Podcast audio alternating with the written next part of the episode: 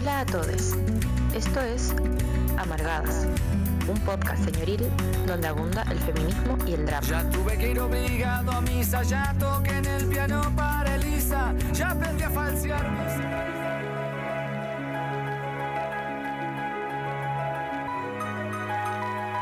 Muy, muy buenas noches. Estamos comenzando una nueva emisión de este programa Amargadas por holísticaradio.cl y también por todas las plataformas de Holística, así que vayan ahí también a YouTube.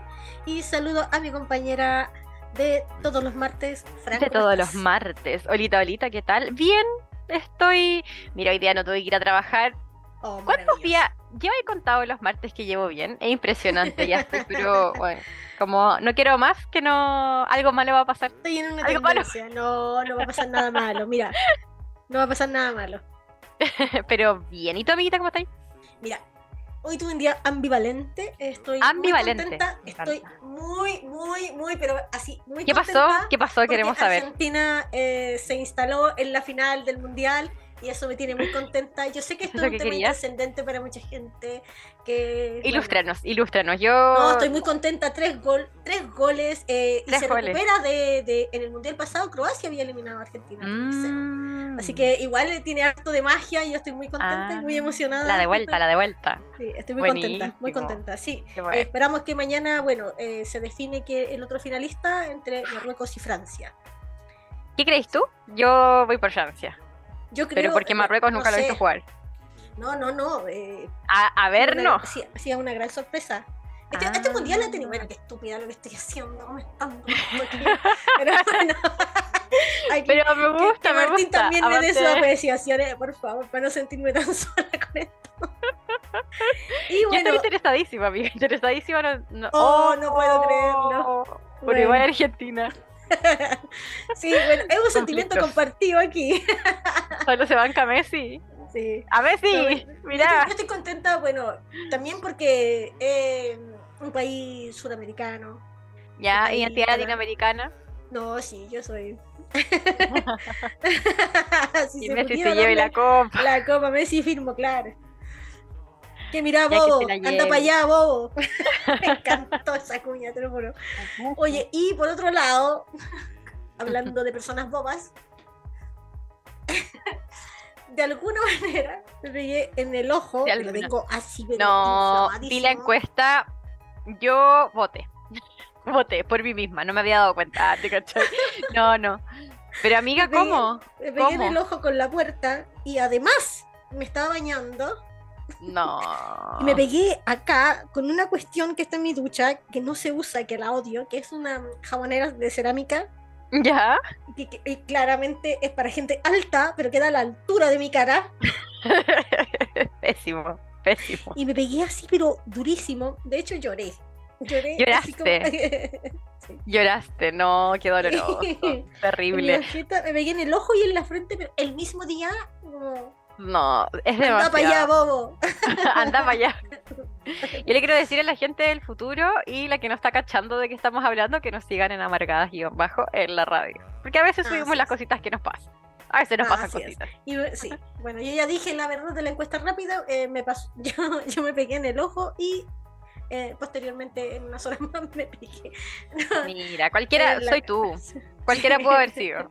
Sí, oye, saludar a quienes ya se integran Olita. a, eh, en la transmisión de eh, YouTube, así que déjenos sus saludos, sus comentarios y mándennos sus audios al más 569 75 111 852. Este programa se va a tratar sobre responsabilidad afectiva. ¿Qué Eh, es? ¿Qué sí. es la responsabilidad afectiva? Eh. ¿qué, qué entendemos por responsabilidad afectiva? Que pueden ser dos cosas bien disímiles. Y eh, Vamos a discutir se harto, puede creo yo. transfor- Sí, yo creo que sí. Se, se puede transformar la responsabilidad afectiva en un nuevo mandato social. Tiene Mm, la responsabilidad afectiva un sesgo capacitista, etcétera. Todo eso y más, así que eh, mándanos sus comentarios y aportes al teléfono más 569 75 111 852 o también en comentarios a nuestra queridísima audiencia en YouTube. En YouTube. Sí. Aprovechamos Francisca, tú eres la del disclaimer y todo eso. de- del disclaimer. Yo siempre traigo aquí mi papelógrafo. No, mentira. Eh, responsabilidad afectiva. Yo siento que demasiadas preguntas en torno a esto. est- hemos estado con temas densos, con sentimientos, responsabilidad afectiva, pero creo que, creo que son muy necesarios para, mm, para formar relaciones que nos hagan bien. Sí. Yo creo que de eso es importante hablar y darle, darle espacios. Em, la responsabilidad afectiva, querida amiguita, em, tiene que ver con, como dice la palabra, responsabilizarse o entender por lo menos que los actos tienen consecuencias en otras personas. Como no creernos lo único que en el mundo y solo como yo tengo que tener la razón o yo tengo que, no sé, soy la única persona a la que le pasa algo. Em, y también la responsabilidad afectiva nos dice, como más allá de que darnos cuenta de que las cosas que hacemos le pueden afectar a otros, es que debemos prestar atención al cómo nos relacionamos, desde, no sé, el respeto, la comunicación, la empatía y el cuidado. Como que también nos propone, nos propone un poco eso. Y a mí me gusta como igual la historia de este, de este término, porque se empezó a acuñar como en los círculos poliamorosos entre los 70 y los 80 en Estados Unidos. Eh, y que al final tenía que ver con estas personas que tenían vínculos que son no monógamos, o sea, se salen de la norma, como que ya donde nos empezamos a mover y se empieza a plantear esto como algo muy importante también con el avance del feminismo. Como que yo creo que ahí le dio mucha más fuerza. ¿Tú dónde Ah, fue sí. la primera vez que Con- escuchaste este término? contrario amigo? también a lo que se pensaba y se piensa aún eh, dentro de eh, vínculos eh, no eh, monógamos o Ujú, no hegemónicos, de que no existen éticas, de que no tienen Claro. eh, respeto, etcétera. Eh, Se Ujú. empieza justamente a hablar de el respeto, ¿no? Eh, y los cuidados de las emociones de eh, los otros en un vínculo, de los Ujú. otros en un vínculo. Eh, ¿Qué me preguntaste? Perdóname. Ah, que cuándo fue la primera vez que escuchaste el término? Ay, no sé. ¿Te acuerdas? Yo siento Por que allá fue en el año. donde- por allá en el año. No, es Mira, que te lo pregunto no, porque no hay tan gente que no- porque me pegué en la cabeza. Ah, ojo que me pegué en la cabeza. Ojo que me pegué en la cabeza. Ojo que me pegué en la cabeza. No somos Pero yo siento que, comediantes, mm, No somos comediantes. No somos comediantes. Aquí no hacemos comedia. Aquí comedia no hacemos. Mira, Oye, y cuando lo intentamos es como chistoso, No, pero de raro, no de pero de risa. raro. sí. Sí. Ya, Como, ¿quién me va ah. a preguntar? Ya. Em, te lo decía porque eh, yo recuerdo haberlo escuchado eh, cuando empecé a leer un poco más de feminismo. Como antes difícilmente había escuchado responsabilidad afectiva, yo creo que como toda la adolescencia, primera parte de nuestras juventudes probablemente no fueron responsables Ya, efectivamente. yo no escuché el O, término no sé. en sí mismo, Ya, ya, pero eh, así como responsabilidad efectiva, así textual, ¿no? Sí, como se dice, pero sí me aproximaba a lo que significa un poco el término, que, que, que es no voy a aparecer con esto. dale, dale, me encanta. Pero cuando yo leí hace muchos años, muchos años, el ¿Qué principito. edad tenía? Ya, No, era muy chica, era muy chica, de haber tenido unos 10 años o menos. ah, ya. ¿ya? Igual la, la parte donde, que ahora es como una frase de mainstream, ¿no? Como, Ujú, como que te la venden en tacitas, pero cuando fue como un despertar muy importante cuando me enfrenté como esa, cuando llegué a esa parte del diálogo del, del zorro eh, y el Mm. principito y dice que eres responsable de lo que, lo, de lo que domesticas. Sí. Y ahí empecé como Sí. a entender muchísimo como Ujú. que eres responsable un poco de lo que le provocas a otras, ¿cachai? A De otras lo que personas. pasan a otras personas contigo.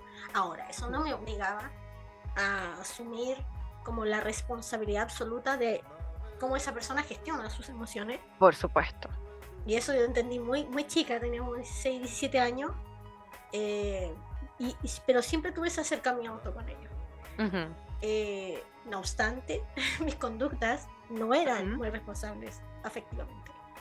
Lo, lo dices para ti misma. Sí, yo tampoco. O sea, yo creo que conocí el término que brigio y estaba pensando, porque tú, por ejemplo, a los 16 tenías a la mano como literatura como que hablaba sobre teoría o política o algo así. Me pregunto. Eh, yo creo que sí, sí, muchísimo, pero eh, yo igual estaba en la... me creo escritora, entonces leía más bien narrativa, ah, ya. bien poesía poca, pero más bien narrativa. Más que nada narrativa. Sí, sí, pero tenía a mi disposición, yo estaba en círculos eh, de gente igual que uno, igual, no, no, como, mejor, ya no vaya a en una secta de iluminades, ¿cachai? Por favor, o sea, no, hacíamos, hacíamos lo que podíamos con lo que teníamos, con lo que éramos. con lo que éramos. Claro, pero estaba en círculos bien politizados. Ya. Sobre todo eh, en mi tiempo en donde yo fui dirigente estudiantil.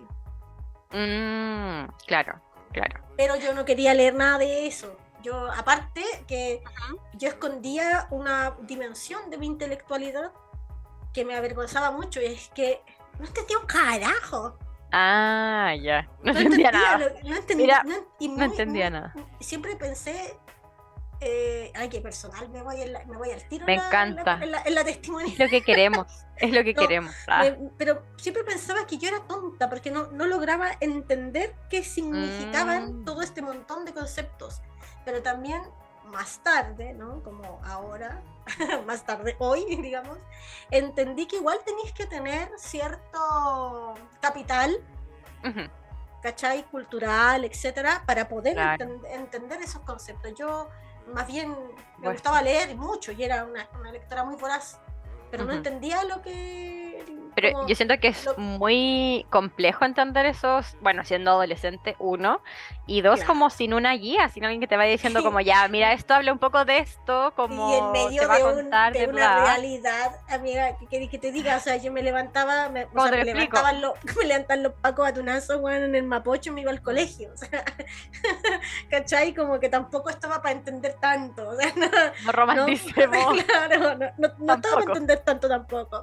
Y ahí en medio de todo todo trataba de, de, de, generar ¿no? conciencia social, ¿cachai? Como arraigo popular, qué sé yo. y ahí, ahí, surgía la vida un poco, pero claro, mi, mi acercamiento mayor con eh, esto de la responsabilidad afectiva viene desde el principio. Desde el principito, me encanta. leí el principio. No, pero, pero bacán saberlo porque yo siento que es un concepto que a muchos como es algo que tal vez nos pasa o vivimos o sentimos que necesitamos, pero teorizamos mucho después. En mi caso fue cuando empecé a leer como de relaciones no monógamas, o sea, igual al lado, como dos días atrás, como para entender un poco más, porque claro, como ya la responsabilidad afectiva sí, como que tenéis que hablar ciertas cosas y ciertas, pero entenderla en profundidad, yo creo que viene bastante como del cuestionamiento al amor romántico, como desde las monogamias o el sistema monógamo, Em, y entendiendo también, ¿y por qué digo desde los feminismos? Porque al final sabemos que el sistema monógamo supone como prácticas de control, de dependencia, como de violencia al final. Entonces, como desde ahí, o, que sustentan la violencia. Y desde ahí como que uno empieza a entender así como, ah, ya la responsabilidad afectiva tiene como algo que ver con esto, como otros modos de relacionar yo tengo, yo tengo dos conflictos con respecto. Yo, si es que me, me, voy, me voy al tiro. al tiro. qué mal. Eh, pero también me preocupa, ¿cachai? Como dos cosas. Una, que esta sea como el boleto dorado para la. Eh, no sé, echarle la, como la fábrica de chocolate. Claro, como lo encontraste todo. Claro, me entendí. Y por otro lado, eh, que sea también otra, otro modo ¿no? de eh, protocolizarnos, ¿no? como de autocensuras, de que esta, esta, conducta no se te permite. Claro. Por ejemplo, hay, eh, lo hemos hablado en otros momentos, pero también, bueno, veladamente, porque nosotros hablamos todo de todo, o sea, todo. Nosotros, podemos estar, hablando, y no perdonar a la gente que nos escucha o no nos conoce ya, pero estamos hablando, no sé, hablando de, no sé, los limones y terminamos hablando de todo. Por supuesto. Porque somos, somos básicamente. No tenemos tanto foco. Somos básicamente señoras. Mira, en vez de tomar té por la tarde con pan, estamos haciendo esto. Claro que sí. Los martes y la noche hay este el té. Podría ser la comedia, podría ser la comedia la que. No nosotras hablas. Pero, y me preocupa eso. ¿cachai? Volviendo un poco. Volviendo, me preocupa, eso. Pero ¿sabéis qué me da rabia? Que también sea como una forma también de eh, castigar a la otra persona. Porque no se comporta de acuerdo a estos estándares, ¿cachai? Y eso es súper heavy, ¿no? Como, o sea, yo si bien, yo creo que este es el primer disclaimer que podríamos hacer del programa. Disclaimer número uno. Sí, yo creo que si bien a este concepto, y además que no es una verdad acabada, ¿no? Por supuesto. Eh, sí. Eh, le caben ciertas críticas y es muy importante siempre estar repensando, ¿no? mirándolos críticamente, ¿no? como viendo sus límites, etcétera. Pero distinto es decir, lo desechamos. Yo creo que porque necesitamos, ¿no? necesitamos un término para determinar cuál va a ser nuestra responsabilidad en relación a los otros. Y no solo en un vínculo amoroso, sexo romántico, pues. en amistades, etcétera. A mí me pasa que es como responsabilidad paso uno. O sea, no sé si paso uno, no es como lo mínimo a lograr en ningún caso. Yo estoy muy de acuerdo con esto, con estas red flags como respecto al término y cómo se ha utilizado al final. Yo creo que mucho de teoría podemos hablar, pero al final hay gente, como no es como que la gente como en la práctica a veces utiliza el término como para generar nuevas morales. Yo creo que ahí está como un poco el tema, como asumir ciertas cosas como moral, que también tiene como un, como un inicio, un principio que tiene que ver bastante como con la iglesia, el colegialismo, con caleta de, estructuras también. Em, pero a mí me pasa que, ya, la idea de relacionarse con responsabilidad es como, uno, empezamos a cuestionar como el consumo de los otros afectos, como de, filo yo me voy metiendo y porque yo soy el primero, que también es un, un actuar que yo creo que no es tan complejo llegar considerando como lo neoliberalizado que tenemos nuestros como cabezas, emociones, cuerpos y todo. Pero sí hay que tener ciertas como ojos para, como tú bien decís, no generar nuevas normas. Claro. Sí, porque igual eh, es importante como asumir como también dentro de las dinámicas que hay. Recuerdo mucho a Nick McNamara, que estuvo con nosotros hace un par de programas atrás, eh, hablando sobre el ejercicio de violencia en mujeres. Eh, que no, no, siempre, es que yo creo que también es súper heavy como hemos introyectado, ¿no? Como el punitivismo y no solo como de, de, forma así como castigadora, sino como también desde la culpabilidad, de culpabilizar. Entonces de asumir que la otra persona tiene una actitud X con la que en todo derecho y es necesario manifestarlo, así que me incomoda, Por pero supuesto lo asumes como algo como intencional. ¿No? Como sobre, hay, hay, una cuestión sobre la racionalidad en esto que a mí me, genera un poco de incomodidad. ¿Cachai? Como de pensar que el otro actúa eh, racionalmente claro. en contra tuya. Como está haciendo esto porque... Creo que el ejercicio de la responsabilidad efectiva, o sea, que la práctica, porque siento que es una práctica, ¿no? Una Exactamente. Eh, implica un ejercicio de introspección respecto a mis expectativas, ¿cachai? Respecto a dónde están mis propios límites, mis claros oscuros, ¿cachai? ¿Qué es lo que me detona, por ejemplo, un sentimiento de tristeza que el otro no, no tiene a lo mejor nada que ver? pero que, cuya, cuya, conducta puede generar un estímulo, ¿entiendes? Y eso es muy importante revisarlo, autorrevisarse, para poder ser también transparente en relación como, oye, eh, porque existe mucha práctica en donde, no sé, no sé, no, no me eh, dijiste algo que, que, que, tú sabías que me hace mal. Claro. Pero, tú pero uno no ha asumido, ¿no? Eh, ¿Cómo comunica eso? O no ha asumido como... O si el mensaje se recibió bien, como, como uno piensa. Claro como asumir al otro así como en una racionalidad igual me, como queriendo hacer daño. igual les invito a participar. Nosotros estamos aquí reflexionando compartiendo pensar pueden estar en desacuerdo. Yo estoy súper me encanta que la gente esté en desacuerdo.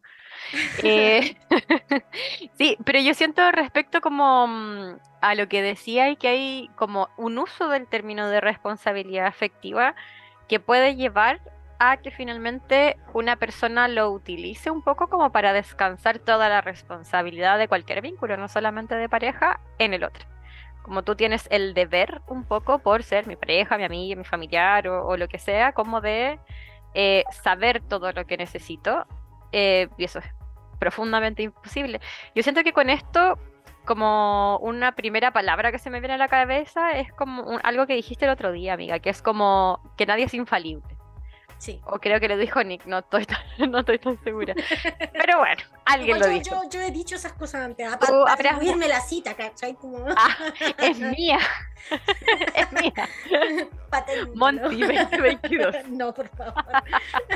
no, no, pero estoy de acuerdo. O sea, asumir a Sí. la- eh, ¿Qué pasa con.? Es que es muy heavy como pensar que otra persona no tiene su propia historia.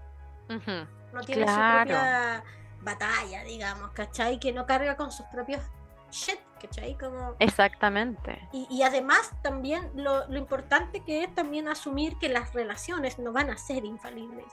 Es imposible. O sea, como yo creo que es entender que la otra persona no va a ser infalible y es entender también que uno no va a ser infalible. Como, como Sí. que creo que es un entendimiento mucho más, más poderoso y como trabajar desde ahí ciertos acuerdos de una relación. Porque si voy y te tiro como a otra persona, como ya, tú tienes que ser responsable efectivamente. Y que también acá yo siento que hay una cuestión de género y que hablábamos en, en el capítulo con Nick sobre las violencias, que es como esta idea de que las mujeres no podemos ser violentas también se entremezcla acá. Y hay, por supuesto que vivimos más violencia de género, por supuesto que sí, pero también a veces nos quedamos en dinámicas que son violentas, como no explícitamente, y, y como reaccionamos frente, como que también es no decir, no generar espacios de comunicación, hasta cierto punto, por supuesto. eh, no es responsable no efectivamente. No, hay cosas que no son dialogables. Pero claro, como yo creo que vivimos también en un mundo violento y podemos entrar en dinámicas violentas, que esa fue un poco la, la Sí, conclusión del programa sí. con Nick. Sí, absolutamente. Y con respecto también al otro, así es como esa exigencia como severa, que tú no estás siendo responsable efectivamente, ¿cachai? Eh, también cómo yo gestiono esas emociones, Claro. ¿cachai? Que me provoca el otro, este otro infalible, dentro de un vínculo en donde no todo está como, digamos, sellado, ¿cachai? Como, porque además, eh, cuando uno apuesta a, a pensando como a través de este diálogo de la responsabilidad afectiva, esperando tener una, una relación ideal, siento que ahí también es peligroso, ¿no? Porque se, se protocoliza. Cómo sentir Claro. la pena, cómo sentir el silencio, la necesidad de silencio. Claro. Y al final, a mí la idea que me surge desde esto es como, no sé, es muy claro que, o no sé si todos, pero ya está como muy en la palestra que el amor como sentir o cualquier sentir, no todos lo expresamos y no todos lo vivenciamos. O, ha- hablemos del dolor, por ejemplo. El dolor es una experiencia subjetiva y por tanto no todos lo vamos a vivenciar de la misma manera. Es como creer, por ejemplo, que el dolor, el amor o como el placer, al igual que la responsabilidad afectiva, vamos a vivirlos todos de la misma manera. Claro, tender una homogenización del otro. Exactamente. Yo creo que ahí es como muy complejo porque como sabemos que otras cosas nos quieren homogeneizar y son los mandatos, pues como al Claro. final es un poco eso. Quería... Dale, dale. ¿Algo ibas a no, decir? no, no, solo ¿No? estaba afirmando. No, estaba pensando sobre, sobre eso que yo hoy día en la mañana me desperté, abrí Twitter. Casi nunca abro Twitter, pero hoy día abrí Twitter. Y hay una chiquilla que decía como, mm, eh, filo si me funan, ya como en chiste, no sé cómo por qué puso eso. Pero em, hay como ciertas personas eh, que no se preocupan de los aspectos de las otras personas y que toda la razón a eso se lo dan a ciertas patologías en torno a la salud mental. Tenía decir como no estoy un poco dispuesta hasta cierto punto a ser como un cadáver emocional como de otra persona, así que elijo como salir de esta, de esta relación, no será como una relación de amistad. No, ¿Tú qué pensáis de espérate, eso? No, no entendí, no entendí un poco. A ver, déjame ver si entendí correctamente. Dale, dale. Estaba diciendo que ciertas personas Ujú. con eh, alguna, eh, no sé, etiqueta, Diagnóstico en torno a la claro, salud mental, claro, exacto. diagnóstico de salud mental utilizan Ujú, como ese mm, categoría, digamos, ujú. eh, para eh, no ser responsables efectivamente con otras personas y que Exactamente. ella decía, esta persona decía, eh, no estoy dispuesta. No estoy dispuesta a seguir en esa relación. Perfecto. Como fúnenme por eso, pero yo no estoy dispuesta. ¿Qué pensáis yo- de yo aquí- eso? Yo aquí veo varios matices. Hay hartos matices. Yo creo que igual- habrá una igual- discusión yo igual estoy desde la vereda de las personas con etiqueta eh, diagnósticas de salud mental eh, y con una eh, discapacidad psicosocial. Eh, también estoy bastante cansada de este relato de la gente neurotípica de, de que las personas eh, con diagnóstico somos como un poco menos que, que intencionadamente hacemos cosas. Claro, Cuando como en realidad la, la, un la situación de opresión la vivimos nosotros. Claro, Yo siento que esa es como, primero, como una cosa. Segundo, Ujú. igual reconozco, ¿cachai? Que hay cierta, hay una baja problematización en algún, no voy a decir como en todas las personas, por supuesto, porque no voy a generalizar.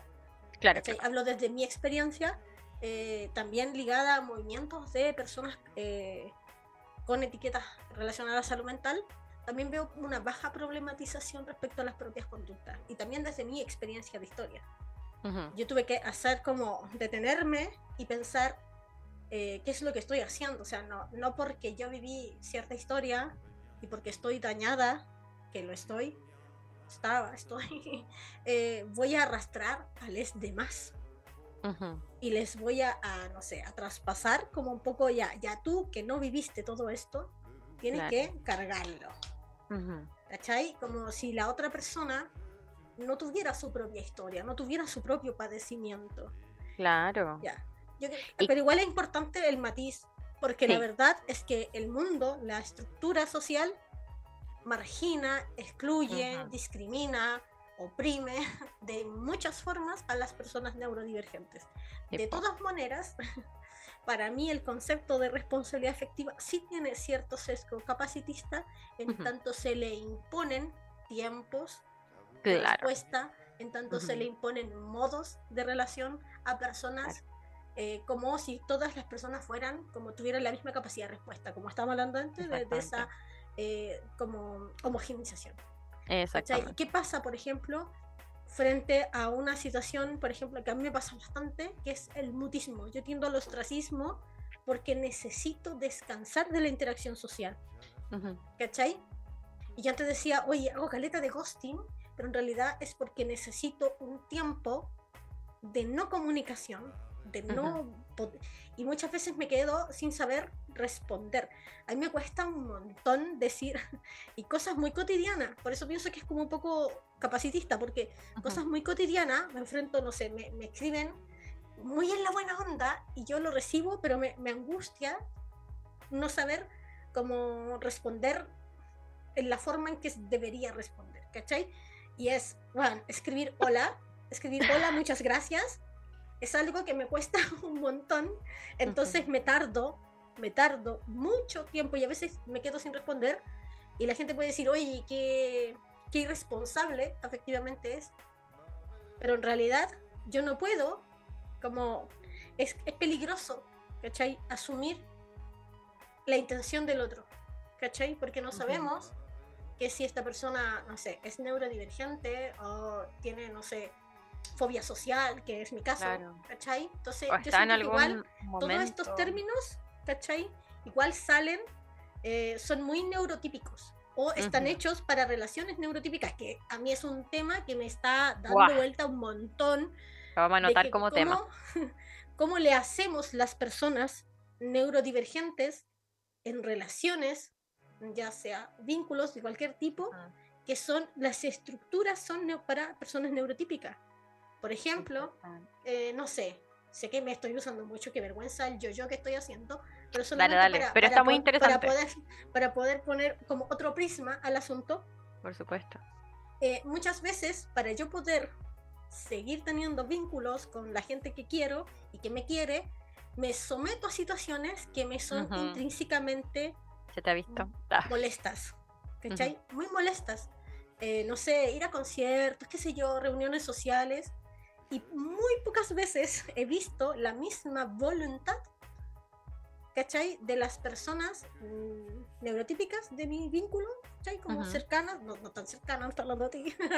Ah, ya, Eh, por supuesto. pero, pero sí, no veo la misma voluntad de las partes de, las, de otras personas a Claro. tener panoramas que no me generen o, a- o generen a las personas Ujú, neurodivergentes como incomodidad. Claro. ¿Cachai? Yo siento que hay una deuda. Entonces a mí me parece un poco, eh, no sé si Barça, pero igual heavy, como esa exigencia cuando la vara no está No, po. equitativamente. Yo creo que al final, como mm, cuestionarnos esto, y pensaba cuando hablaba, y también desde mi posición como persona, hasta el momento neurotípica, pode- sí podemos decir eso, eh, pero sí que al final, como estos conceptos de responsabilidad afectiva que se han, yo creo que utilizado tanto, em, también tiene un sesgo que es como al final la podemos utilizar en algún momento si no, si no reflexionamos en torno a ella para ajustar nuestros afectos y emociones y siento que esto es muy brígido como a ciertos tiempos de este, el sistema social y económico en el que vivimos, como de ciertas otras estructuras como patriarcales. Siento que es muy fácilmente ajustable y muy fácilmente como tirable a otras. Yo creo que por eso es muy como relevante e importante eh, el ejemplo que haces también desde ti, desde la, desde la neurodivergencia. Porque al final yo creo que sí es un buen concepto, como, hey, tienes que ser responsable en la medida que construyamos una responsabilidad afectiva que sea al servicio de nuestro bienestar y nuestro vínculo. Y Que no, per- considere también la no- otra edad, ¿no? Como- Exactamente. porque yo también me hago cargo, Ujú, ¿cachai? De las necesidades que tienen mis personas cercanas a quienes amo muchísimo, Por que son neurotípicas, ¿cachai? Ujú. A mí una idea que me, mm, que yo creo que me clarifica bastante como el tema de la responsabilidad afectiva, no es como lo que estás, o sea, sí es lo que estás haciendo, es como te comportas al final, por supuesto, en torno a los vínculos, pero no es que todas las personas nos tengamos que ajustar a un estándar, sino que es como por lo menos intentar construir una relación que se base en la responsabilidad mutua o como en el cuidado mutuo. Sí, yo creo que lo- el cuidado eh, es, una, es una palabra importante para como que nos abre a la ternura, ¿cachai? Como, porque yo entiendo que esto no es como una regla con la cual medir a Ujú. personas tan diversas, ¿cachai? Claro. Y vínculos tan diversos, porque los vínculos tampoco son algo estático, Claro, por supuesto. son dinámicos, cambian, ¿cachai? Ujú. Y uno se, cuando se vincula con otra persona, también está un poco mirando al vacío, ese arrojo al que no ha estado nada dicho, o sea, cualquier cosa Claro. puede pasar, los afectos cambian, una persona me puede dejar de apasionar, ¿cachai? Claro. Eso no significa que está mal. O que sea Claro, hay- irresponsable. Hay, formas, hay formas de comunicarlo, por supuesto Claro. que sí, ¿cachai? Pero también tiene que ver con las particularidades de los vínculos. Los vínculos también son particulares y son, no sé si la palabra está bien dicha, yo creo que no, pero, Pero- no, son, no son repetibles. Ujú. Iba a decir otra palabra y la cambié porque no quise dar la lata. Ah. No pero al final siento que es como ya entender a las otras personas, uno, en una estructura, como en su momento, en como la posición en el mundo en el que está, como qué claro, su significa para propia nosotros. absolutamente. Y yo creo que al final como hablar de responsabilidad afectiva o como, por cierto, exigir responsabilidad afectiva sin también uno como entenderse, como cuál es tu momento, qué herramientas afectivas tenemos, como lo mismo que decía y como qué cosas pueden ser a lo mejor como disparadoras de ciertas cosas. Es imposible como para, o sea, es muy, no imposible, es muy necesario para construir ese camino como de responsabilidad afectiva. Y que también ahí yo creo que tiene que ver con un tema, por ejemplo, de clase. Claro que sí. Por supuesto que ahí se meten como otras Claro sí. variables. Claro que sí. Mira, sí, claro que sí. Oye, eh, quiero saludar también a Masaje Poder. Curativo y nos dice, hola chiquilla, Oli, recién oli. llegué". Tarde, ¿Qué mi niña. Ah, ta- Tarde, mi niña. ¿Quieres que te diga? No, no. Tarde, mi niña. Anotar. no. Perdón si no dije bien tus pronombres. Eh, por favor, haznoslo saber. Eh, Yo creo que es un tema muy importante el que tocas.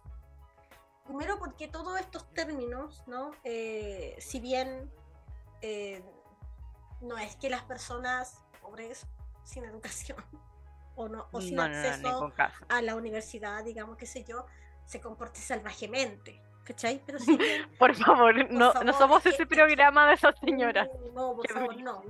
no, No, no, no, no, no, no. mi amiga es la que te fuiste. Es que, pero es que igual quiero Sí, decir, sí, es importante yo siempre eso. tengo cuidado al decir que esto es un tema elitista, Ujú, ¿cachai? Que estos son términos elitistas, porque también Sí. se da la idea ¿cachai? De que las- las- los vínculos entre personas eh, empobrecía, ¿cachai? Claro, Eh, sin con más escaso acceso, claro. en donde el derecho a la educación no está garantizado, digamos, Ujú. eh, y eh, con no tanto acceso a bibliografía feminista, etcétera, es como si esos vínculos estuvieran totalmente en la oscuridad, en la Claro, barbarie, son en todo el norma. salvajismo más puro, en donde todo es maltrato y mononorma. Ujú. Yo tendría mucho cuidado con ese tipo de aseveraciones, por eso hice esa... Sí, es- disclaim- es-. Qué linda acápite. palabra, qué linda palabra. preciosa, ¿no? Me encanta. Me gusta, pero yo no Es muy linda. Sí. Eh, sin embargo, también creo que eh, las emociones, cómo se constituyen nuestras emociones, están profundamente atravesadas por nuestra experiencia. Y nuestra Ajá. experiencia da cuenta ¿no? de un lugar social. ¿Qué quiero Ujú. decir con esto? Que, por ejemplo, es muy difícil, eh, siempre me pasa que hay, siempre eh, asocio el ser una mujer gritona Ujú. ¿cachai? O, o una mujer gritona con una persona sobrepasada, ¿cachai? Que vivió maltrato, etcétera, ¿cierto?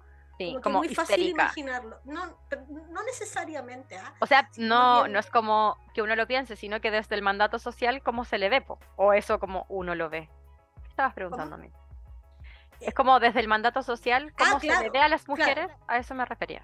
Pero tú, cuando tú ves una persona, es muy, es, es más posible encontrar una persona frente a una situación estresante que lo mantenga con calma, con más herramientas emocionales de clase que ha tenido eh, sus derechos más cubiertos y ha estado Ujú. menos expuesto a la violencia que otra que sí. A Sí. eso quería ir.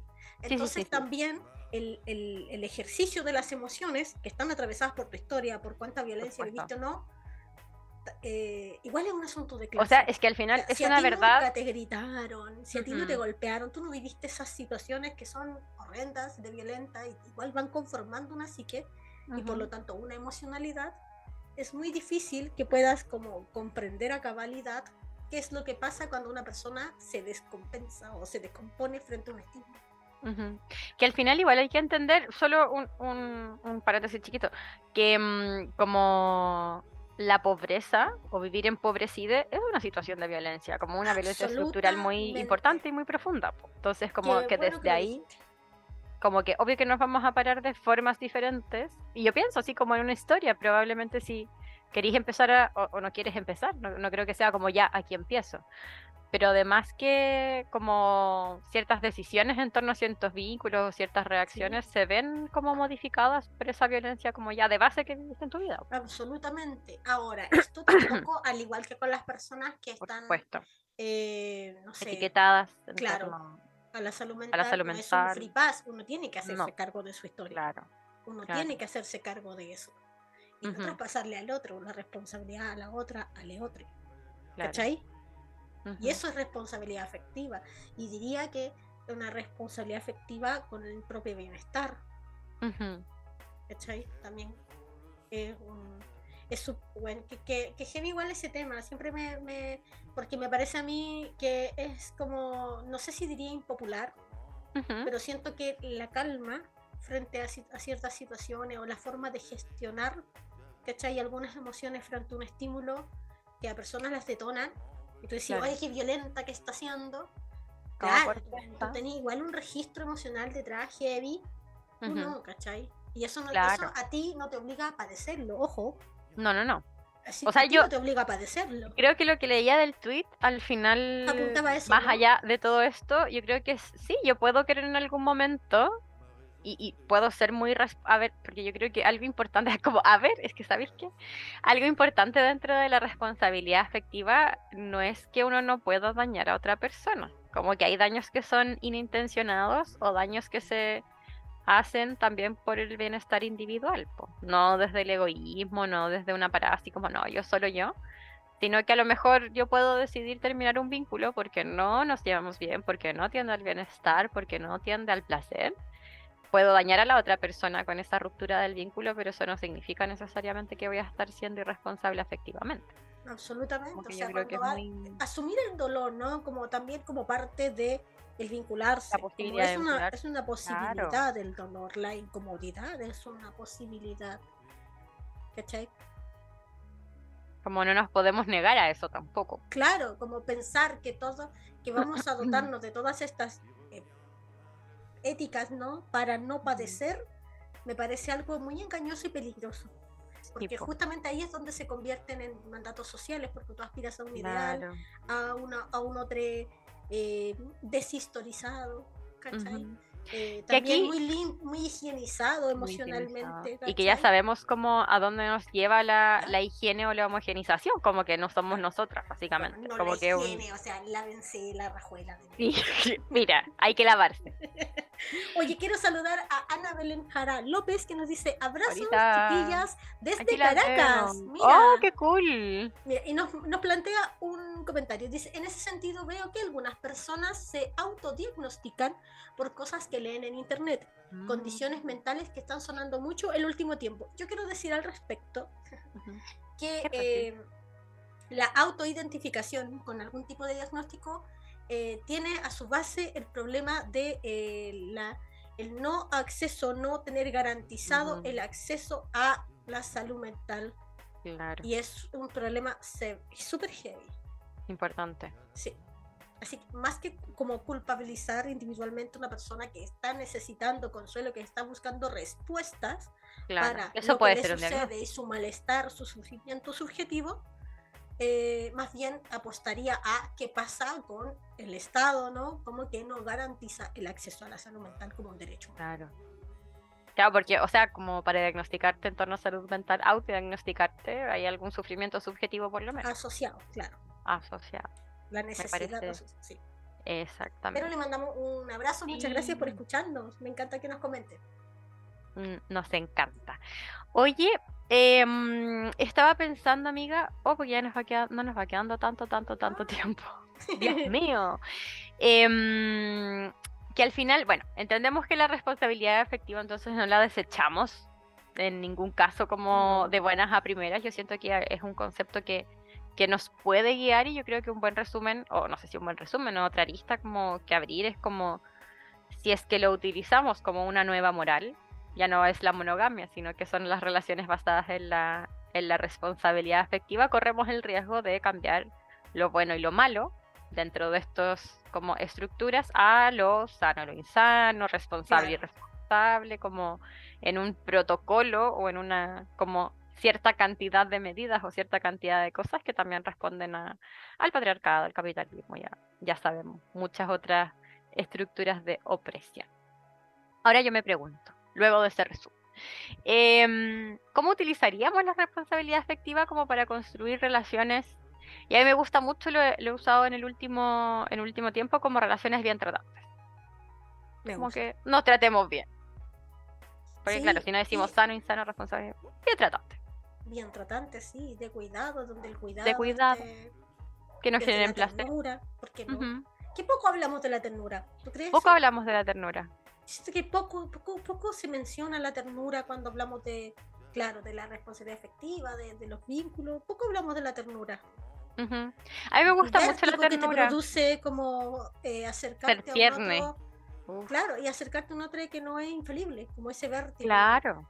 El- claro. el- yo siento que eso no hay que abandonarlo. En ningún caso.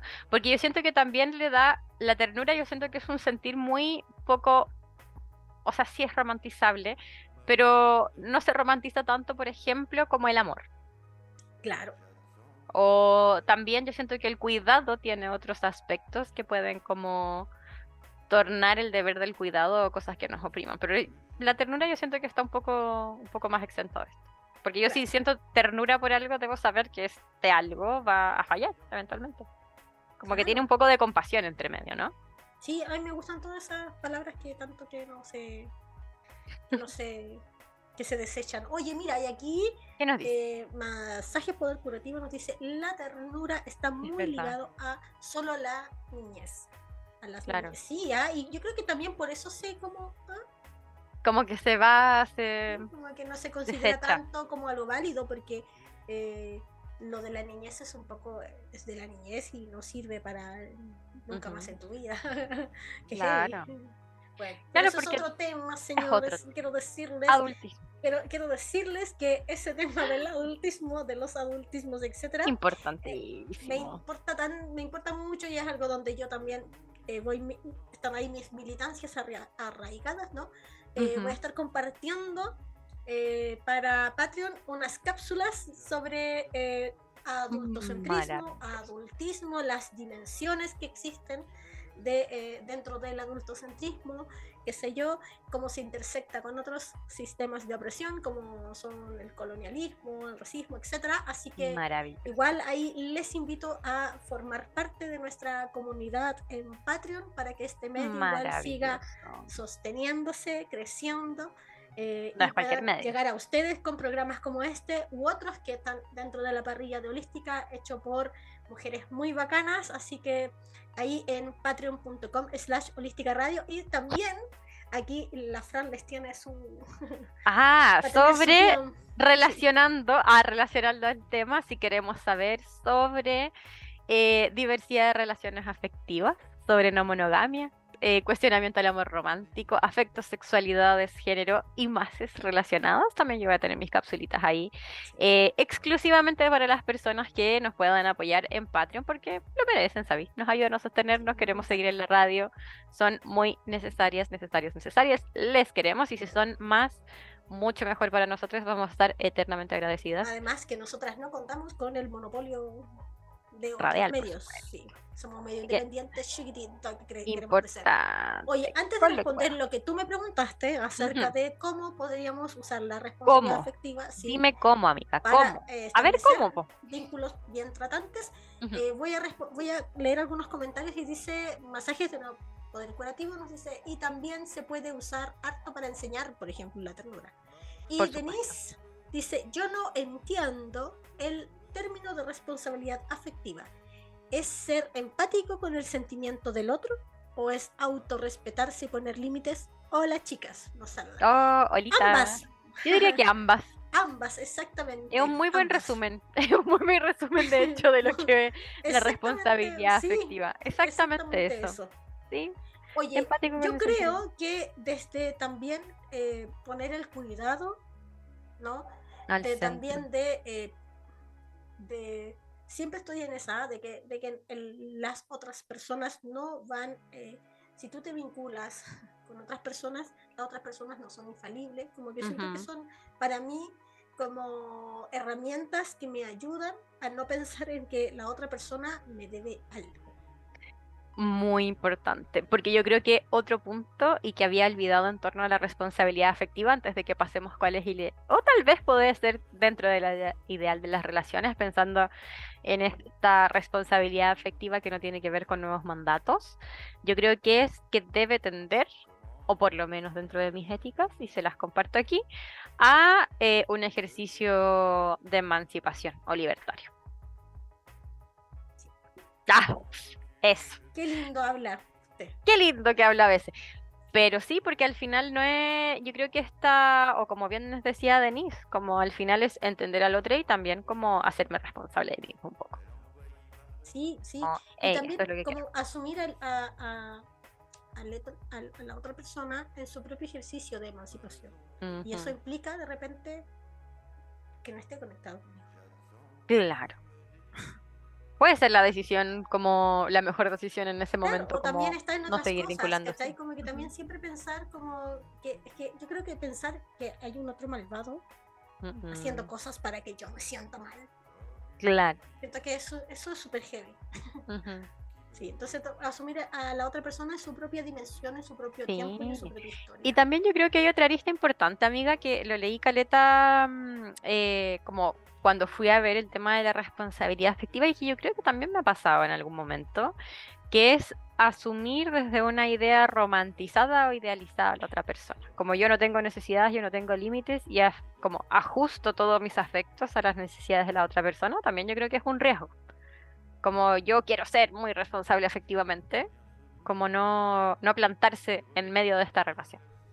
O por otro lado, ¿no? Eh, por otro lado, también pensar que, em, como eh, la otra persona tiene, no sé, está en una mejor posición, situación, Ujú. etcétera, se le voy a exigir mucho más que a mí. Claro, Yo voy a abandonar en la otra persona. me abandono en. Sí, y eso es, Claro. eso es complejo.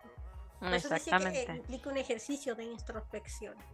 Y también, no, no así como asumir como esta, es- este claro oscuro que me gusta decirle, ¿no? Como este, este borde, este límite nuestro, esta frontera, eh, es nuestra propia infabilidad como algo eh, necesariamente nocivo y que debo cambiar para relacionarme con otros de forma. Claro, muy importante este tema. sí, Claro.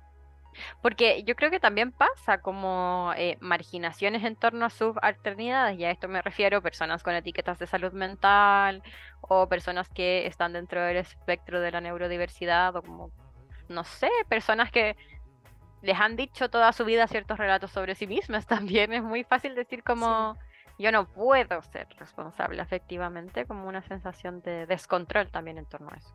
Man, ese toca una fibra de mi vida así súper heavy porque eh, de como yo fui leída, fue como interpretada, la forma en que eh, la institución eh, mm, como me hizo pensar sobre mí misma, me leía y como también me veía hacia afuera, ¿no?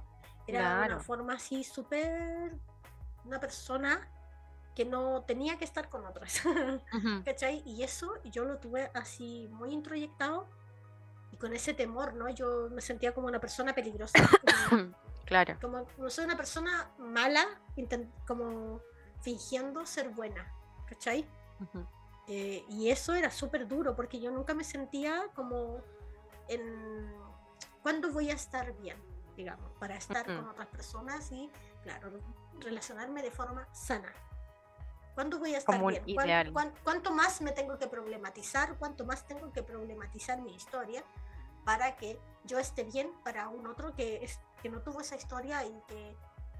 O, o cómo pasa, por ejemplo, cómo dialoga eso, por ejemplo, con situaciones que me incomodan de este otro que tal vez eh, son menos visibles frente a Ujú. una persona que eh, es como un chivo expiatorio. Todo lo malo de una relación ocurre porque esta persona, porque en este caso yo, eh, como vi esta historia y tengo como estos detonantes, ¿no? Que es más fácil para mí detonarme o exaltarme porque vi ciertas situaciones, pero la otra persona no por eso es menos violenta.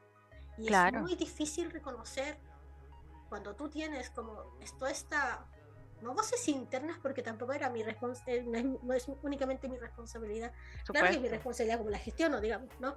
Pero no es solo mi responsabilidad como, como, como yo me percibo, si hubo una Ujú. maquinaria institucional, Por digamos, supuesto. del O Estado. sea, hay como toda una Claro. O sea, de por sí una estructura social Claro. que nos sí. reconoce en ciertas posiciones también. Claro, ¿cachai? Entonces eh, fue súper difícil barrer un poco con eso y salirme de como de yo soy una persona tóxica o que yo no merezco estar con otras personas y debería estar viviendo en una cueva y por qué siempre intento tener vínculos porque como que yo les llevo toda mi oscuridad a los demás y súper Mm. difícil fue esa cuestión.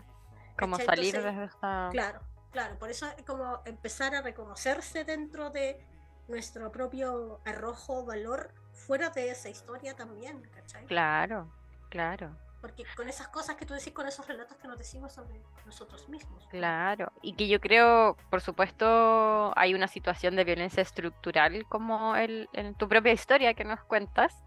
Yo creo que también todos hemos vivido como ciertas Claro. violencias desde, ¿no? Como Porque al final la, yo creo que la responsabilidad afectiva requiere cierta vulnerabilización, como ponerse frente a otro emocionalmente. Y vivimos también en un contexto como social de base donde la emoción no está permitida. Y que eso ya podemos hablar como de contextos socioculturales históricos y bla, bla, bla, bla, bla. Pinocho tiene la culpa. Eh, pero, pero claro, también es entendernos como desde ahí, como que para algunas personas más, para otras personas menos, para, pero todos responsabilizarnos afectivamente un poco arrojarnos también. Como sin eso es más fácil, creo yo, como hacer pautas morales y como decir como, bueno, yo te dije esto, este era el acuerdo y como no lo cumpliste, más que vulnerabilizarse. Oye, eh, por acá. Estamos llegando aquí casi al final, pero te voy a leer un mensaje. Sí, iba a leer los últimos Perfecto. mensajes. Masaje Poder Curativo dice deberes con el trato a otros. Ah, como Denis preguntaba qué es la responsabilidad afectiva. Y Denis dice también, me he sentido como te describes, Elisa. Eso de que te hagan creer un relato sobre ti. El medio programa que se sacaron chiquillas, lo escuché desde la aplicación de Holística. Oye, Buenísimo. Qué rico que les haya gratuita, gustado. sí. Sí, Sí, muchas gracias por su bueno. interacción. Y las queremos, les queremos. Oye, pero todavía nos queda un pilín de programa. Uno como para último. que- Sí, para que no nos vayamos todavía. Entonces, amiga, frente a la pregunta, ah, yo creo que le hemos, dado como muchas vueltas o un poquito como No, pero yo resumen. respondido. y como yo siento que uno eh, asumir al otro como en su propia subjetividad.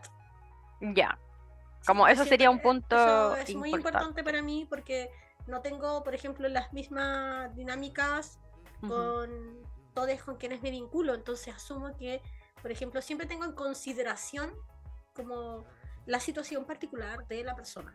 ujú, ¿cachai? Y eso es importante porque, por ejemplo, tengo una amiga que está como, no sé, en su proceso de tesis, como que yo no voy a estar exigiéndole, oye, que hace rato que no me habláis, ¿qué te pasa? Como Oye, que ¿qué estás haciendo? Conmigo, ¿cachai? Claro, U otro amigo que por razones que, no sé, está, en- tiene otros bola. quizás le estimulan más que yo, está bien, está bien. Como es importante también darse cuenta como de esas Sí. cosas, pues como Claro, que Yo no como voy a ir a apostar todo ese vínculo porque no es Por equitativo, supuesto. ¿cachai? Porque tampoco eh, hay una respuesta que me, que me diga a mí, ya, yo voy a ir con todo allá. Pero Ujú. eso no significa que él tampoco lo desecho, porque yo siento que también apostar, Claro. a que el otro me responda en la misma dimensión en que yo lo quiero, como a vínculos perfectos. claro, Como es imposible, po, es imposible. claro. Así que te mando un saludo, amigo, que nunca me pesca. Ay, Ah, le mando un saludo a él. eh, tú- no, usted sí, sabe quién es. onda, sí, de verdad que no, yo puedo vivir Yo con no eso. sé qué- como- puedo Puedo vivir con eso. Sí, Sí. pues importante también como ser sincero con uno mismo y con las cosas que te dicen las otras personas. Yo creo que voy em, como, no sé si en un ideal, pero algo que tiene que guiar la responsabilidad afectiva, lo que decía la- lo del ejercicio como de emancipación, Sí. como tender a las libertades, porque me ha pasado, como puede ser uno en algún momento la persona que necesite como más cuidados porque alguna situación sucedió y es como de verdad no puedo sostener nada y seguramente me voy a como triggerear, que es como saltar con alguna weá porque estoy como con todas las emociones a flor de piel. Claro. Eso no significa, uno, que em, tenga justificación para todo lo que yo haga y dos, que me tengas que cargar también como un bebé por el resto de la vida. Claro. Sino que es como un momento voy a requerir ciertos entendimientos, como tal vez mis necesidades van a cambiar, pero eso no significa como ni que me tengas que desechar, ni que me tengas que acarrear por el resto de los días tampoco. Claro que sí. Ujú. Vínculos que tiendan a la emancipación. Qué lindo te habla. Yo lo dije así como. Qué lindo te habla. No, de verdad, admiración por ti. Oye, quiero, Por ti también, amiguita. Quiero decir, eh, masaje curativo dice con respeto. Ah, con Y, respeto. Ríos Libres nos dice, ay, aquí escuchándolas mientras avanzo en mi tesis. Qué Mm, buen programa, esa corazón. Muchas gracias. Muchas gracias por Gracias. sus comentarios, su interacción, su participación. Y bueno, llegamos al final del programa. Queremos agradecer nuestro espacio aquí en Holística Ujú. Radio. Ya saben, eh, necesitamos de su apoyo para seguir existiendo, así que pueden ahí unirse a nuestra comunidad en Patreon en patreon.com slash holística radio. Eh, se vienen cositas. Se viene- Mira, cositas hay. Cositas ya hay hechas. Cositas hay hechas, cositas se vendrán. A quienes vieron el reel sobre eh, el dildo, Oye, ya se develó el misterio, son para cápsulas eh, Sí. de eh, educación sexual y divulgación de temas de sexualidad. ujú. Eh, aquí Los van a ver por por ahí. Por María Francisca, matrona de eh, profesión domadora de gatos. Domadora de gatos por vocación. Un abrazo grande y eh, tus últimas palabras antes del cierre. Ay, ¿qué iba a decir? Em, creo que nos tenemos que...